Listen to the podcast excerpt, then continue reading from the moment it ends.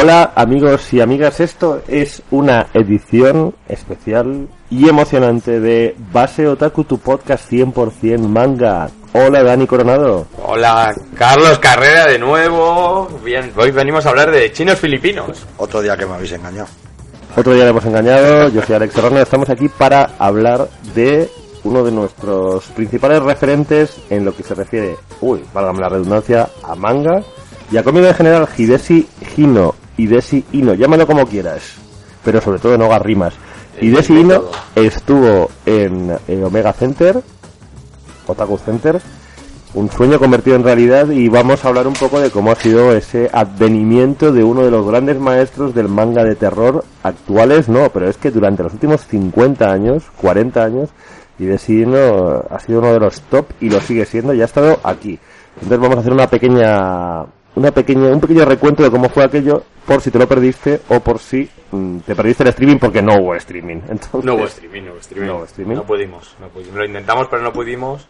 Hablemos de Hidesi el autor de El Niño Gusano y tantos otros Panorama títulos de. Panorama Infernal y tantos otros títulos inquietantes y malrollísticos.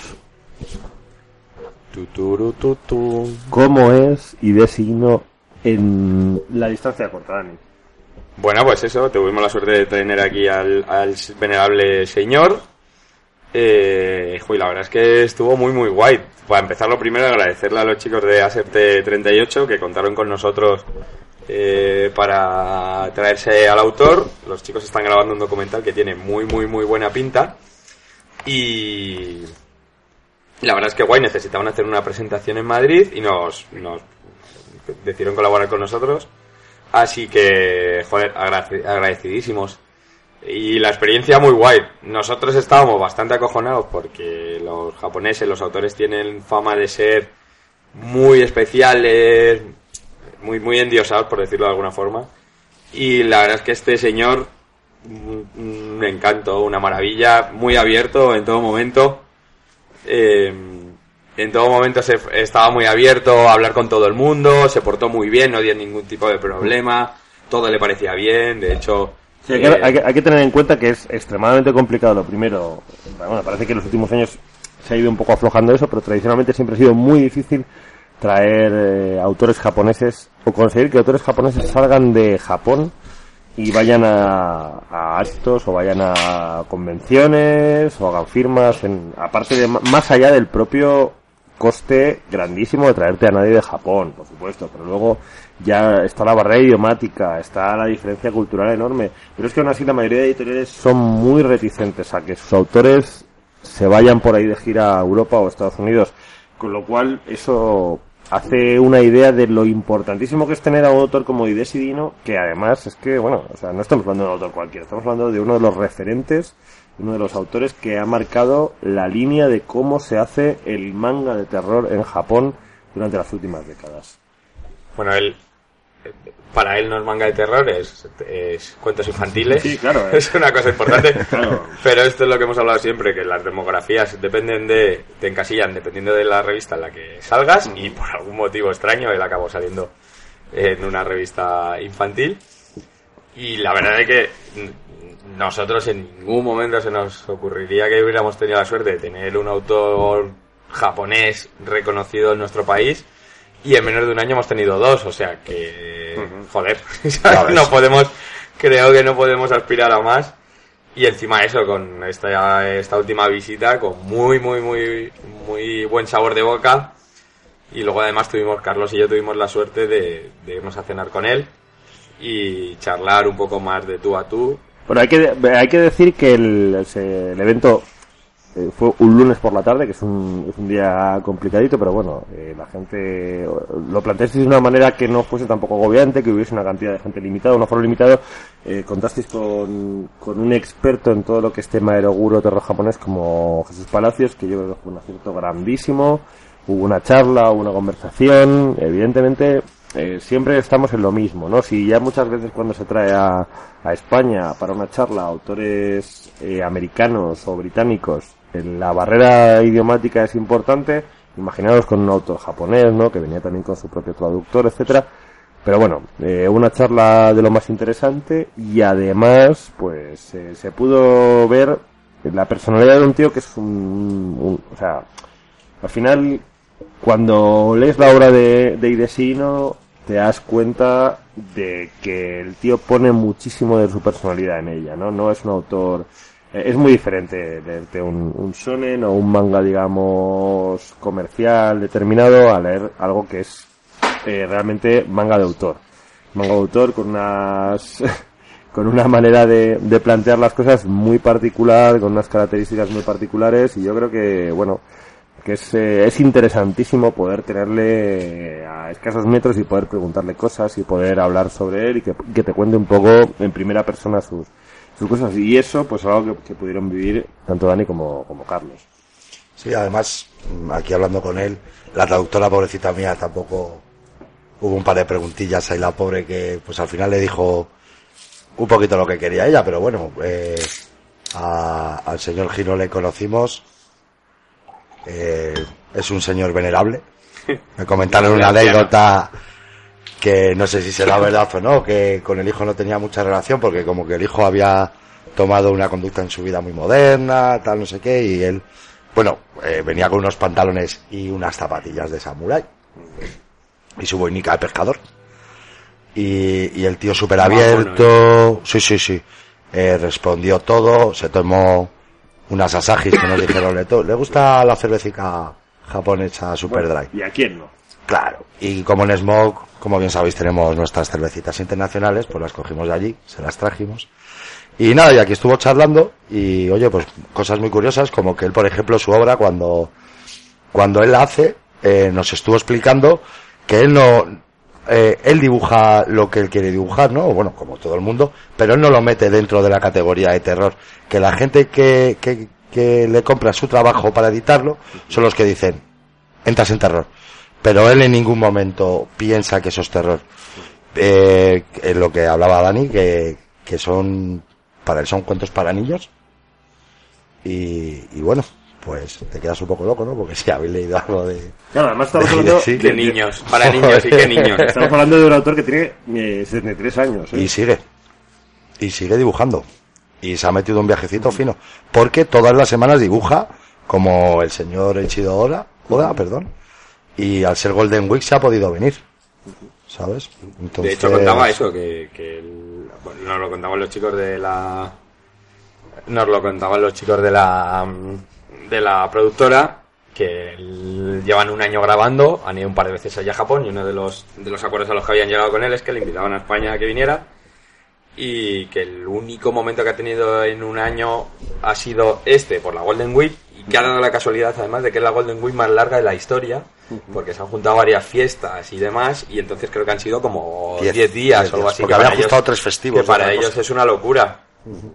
Pues recordemos que, que el concepto de vacaciones en Japón no tiene nada que ver con el de Uf. España, de un mes, 25 días, no, no amigos. Golden Week. Finish. De hecho, hasta, a cierto punto está mal visto que te cojas vacaciones en Japón. Y librar. Sí, sí, sí. Incluso librar. Bueno, que creo que es la causa de suicidio más grande que hay allí, que tiene ¿No un vacaciones? No, el- pues eh, que gente de 50, 60 años se suicida porque están reventados. No pueden más. puedo con la vida, claro. Claro. Otros Eso es estrés. pescador y se dedican a viajar por el mundo, como es el caso de este señor. Hoy no bueno, no cosillas. Cosillas importantes que cosillas así que nos dejó alguna cosilla que Claro. recuerdes. Pues- bueno, habló, habló de Guinea Pig, que también pues ¿Cuál, de- cuál dirías que fue el momento más destacado de toda su charla? El más destacado de toda su charla, a mí el que más gracia me hizo fue cuando le, le hicieron preguntas sobre, sobre la última visita que estuvo en España, que le dijo, bueno, pues cuando estuviste en España te preguntaron eh, sobre el manga actual, que no estaban no estaban muy de acuerdo eh, con lo que se publicaba, que no tenía calidad, el sonen y demás. Y entonces el señor se quedó mirando, se lo tradujeron, volvió a preguntar a la traductora, se volvió a quedar pensando, volvió a preguntar, y a la tercera vez miró y dijo, eh, ¿yo he dicho eso? no me acuerdo. No dice, me acuerdo. Dice, pues si lo he dicho, bien está. No, muy, muy majete, o sea, muy bien, muy abierto. Se hizo fotos con todo el mundo, firmó a todo el mundo. Eh, to- la charla súper molona. Y con muchísimas ganas de ver el documental de los compis. A ver, que nos dijeron que iban a sacar un trailercito muy cerca de la fecha en la que estamos y, y por lo menos para verlo. Claro, pues recordemos que esto es una conjunción y una casualidad enorme de, de una gente que está de, de España que, que está haciendo un documental sobre sí, sobre, sobre Hideki, ¿no? Estos chicos tienen una productora, se dedican a hacer layouts y se dedican a hacer de otros proyectos, pero pero bueno, por el por casualidad conocían a, a la chica esta que es la sobrina o la, inter- la interpreta a una alumna, algo así de, de Sigino, que es la chica que vino como, como traductora, y le di, pues hablando de algo, dijo, coño, pues si yo conozco mucho a Idesi, ¿por qué no le hacéis una entrevista? Y dijeron, coño, pues vamos a intentar, estuvieron investigando sobre la vida de este señor, que es muy curiosa y muy divertida, tiene, tiene muchas cosas que llaman la atención, Ha, vi- ha vivido mucho, aparte es un, es un tío que ha hecho que ha hecho cine, tiene una personalidad arrolladora, o sea que Sí, sí, sí, sí. Pues eso, y dio la casualidad de que conocían a esta chica, habló con Hidesi y le conocieron. El tío tardó un poco en acceder, dijo que dos o tres veces se lo propusieron hasta que un día ya borracho dijo, "Ah, pues venga, vamos a grabarnos Vamos. un documental. Porque ¿por le no?". El tema de la Sí, es muy majo, es muy simpático, pero le gusta el trago. Sí. sí. Que no quita una cosa de la otra tampoco. No, no, claro. Todos, todos tenemos nuestros días. cosas, claro, está claro. esto es así. Y bueno, así empezó el documental y ya os digo, en principio ellos ni siquiera tienen una no tienen un objetivo de venta ni nada, lo han hecho por amor al autor porque la verdad es que son bastante conocedores de la obra, les gustaba mucho. Y, y su fecha de más o menos de salida es el año que viene por esto, o sea, abril, mayo del año que viene. Y bueno, pues eso, hablando un poco de, del, para quien no le conozca, eso es un tío muy, muy peculiar. Eh, nos contó que es hijo, hijo y nieto de Yakuza. Sí, sí, su, su abuelo era un Yakuza. De hecho, eh, yo tuve, tuve una charla con él de, yo no sé si te habías marchado tú ya cuando estuvimos hablando de los tatuajes. Sí. De, de como 20, 25 minutos en los que el señor me decía que con todo el respeto del mundo no entendía por qué me había tatuado a, a Musashi Miyamoto. Decía, bueno, pues porque es un personaje muy importante, tal, es para mí es un, Un referente, un ¿no? referente de lo que es el, el sobreponerte a los problemas y, y él me decía, sí, sí, sí, sí, estoy totalmente de acuerdo, eso es lo que significa el personaje, pero ¿por qué tú que eres occidental te has tatuado a un Ya. personaje japonés? Y se lo volví a explicar y el pibe me miraba y me decía, eh, sí, me ha quedado claro exactamente igual que al Pero no. Pero sigo sin entender por qué motivo te tatúas algo que es japonés siendo español. Así que la conclusión es que a los dos nos gusta mucho Inoue, Sí. que conocemos vagón en un inicio por la historia de Inoue. La conclusión es que te, te tendrías que haber tatuado al Fari. y- Claro, claro, y entonces él lo hubiera, Y él lo lo hubiera aceptado. Claro. Yo tengo a. Alf, Ari. Ah. ¡Eh! Bocadillo de gato. Pues bueno, y más cosillas, eso, lo de los padres Yakuza. Y luego él estuvo contando también cositas. Él hizo una peli Snap Sí, sí, que sí. fue bastante famosa, sobre todo por lo visto en España, porque era como un objeto de, de contrabando que se llama Guinea Pig, que el- es como una serie de 10 capítulos, y al tipo le estuvieron persiguiendo Hay que- porque hay que Charlie decir- Sheen le que- denunció. Hay que decir que su padre fue, era un granjero de cerdos, entonces ahí... Granjero de cerdos, sí, Sí, sí, entonces ahí Guinea Pig. Temas- Y, y bueno, que, y que debutó, ojo, su primer trabajo profesional en el año 1967. ¿eh? Sí, sí, el tipo- Ahí es en- nada. En eh, una revista de Osamu Tezuka que se llamaba Com.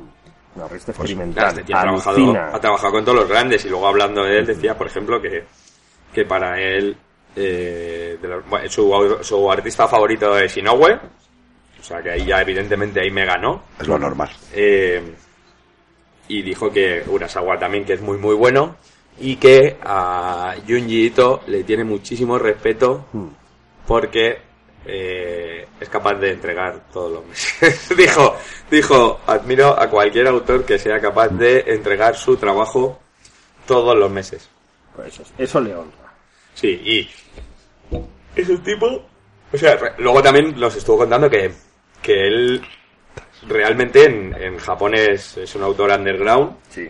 O sea, no es, no es un, no es un bestseller, no es, no es fan. Es el presidente de, de, ha hecho una especie de, de grupo de, de grupo de autores que se llaman Japan Mangaka o algo así. o Japan Manga, que es como autores underground un poco más conocidos o autores mayores para hacer una especie de, de equipo para ir moviéndose, hacer su publicidad. Punzada. Punzadas de fantasma puede salir de ahí, que son de varios. Es que no, no me explico tampoco, no me explico en qué, no explico en qué estaba, en qué proceso estaba. No, o sea, publicado no hay nada. Ah, vale, vale. Publicado no hay nada. Y había autores como uno de ellos era eh, Monkey Punch, para que os hagáis una idea. Fenecido, Y el otro, sí, o sea, la- de hecho, los, los dos en seis suyos, que uno era Monkey Punch, el otro no me acuerdo quién era, han, han pencado los dos, en breve. Sí. Y, y bueno, eso ya te digo, contó cosas, contó cosas muy... Bueno, lo de, lo de Guinea, que al final te has quedado un poquito a la mitad. Guinea Pig. Ah, sí, lo de Guinea Pig, pues que el- Charlie sí le denunció a, a la- al FBI y, y le estuvieron investigando y tuvo que hacer un making of y entregar escenas de la película para demostrar que realmente eran cerdos, como estabas diciendo tú, Y no era una peli es nada. que no era una peli nazi, que no habían matado a ninguna chica, Para que veas. ni un chico.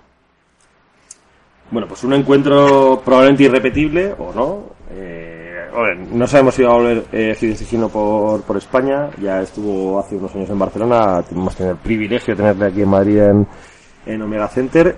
Y esperamos eh, seguir conociendo la obra fabulosa que nosotros somos fans declaradísimos y todavía hay muchas obras de, de Gino. Sale aunque- una ahora, aunque, la, salir aunque una. la cúpula lleva su ritmillo de sacar ahí los tomitos y tal y sacando cosas, pero bueno, vamos a seguir viendo obras de Hideo Sigino y las vamos a seguir leyendo porque bueno, es un tío eh, perturbador, pero aún así interesante, que es un poco, es lo que le pasa a Dani también, que tiene un momento que dice, madre mía, Soy interesantemente De todas perturbador. maneras, ¿qué dices? ¿Qué pensamiento puedes tener Claro, de un autor o de Sintaro Kago, Claro, Junjito, bueno, bueno, no tanto, a ver, ¿sabes? No, pero bueno. Pero eh, decir, creo- este tío creo- mata gente o... Yo, yo creo que, la gente que le gusta el manga de terror, todo el mundo tiene claro que, o en algún momento todo el mundo puede tener claro que no existiría Junjiito sin Sin Hideo y sin Taro Kago, bueno, no sé. O sea, vale. nadie, nadie sabe por qué existe Sintaro Kago, pero bueno, eso ya eso da para otro programa. Pero bueno, Bueno, eh, nosotros que como, como Seguro que es una bellísima como persona. podcast y en lo personal estamos estamos siempre a favor de lo, de lo perturbador como De lo modo de distinto. vida, sobre todo De lo de lo distinto. distinto. Ab- Abrazamos la diferencia. Pues estamos encantados de haber tenido aquí a, a, a Hideshi. Sigino. Abrazamos la diferencia y Abrazamos la abrazamos al señor. Y abrazamos al señor, por supuesto. Hacernos fotos. Y os emplazamos a que si vosotros también le abracéis, o si no, que nos parece muy bien, sigáis escuchándonos aquí en Base Otaku. Base Otaku especial. Suscribirse, like, hola, adiós. Y bueno, yo creo que llega el momento que más os gusta Bueno, a todos. un recordatorio, perdonadme, no es Hideo Sigino, pero este fin de semana... No, No. no, no, tranquilo, Carlitos. No, acaba de descubrir, no. acaba de descubrir que no Casi grabamos en directo. No, no grabamos en directo. O sea, que probablemente esto se publique después de que hayan pasado los chicos de Liquid Memories. Bueno. Mucho después. Pero bueno, mira, como ha Así sido, lo como le ha intentado su inocencia, Sí. vamos a recompensarle con, puedes elegir un tema. No, Elige el tema, ¿con qué tema quieres que cerremos, Carlitos? A mí me gusta uno que suena en Génova, con dos siglas y una gaviota. Titín, 100 gaviotas, ¿dónde irán? No, eso no lo vamos a poner, eso no lo vamos a poner, no vuelve. Bueno, No, no, no. Bueno, voy a borrar toda esta parte. Adiós. Buenas Bueno, noches. No, puedes Buenas borrarla. Esto ha sido Base ¿Con qué cerramos, Carlitos? Adiós. La, oye, elige Alex.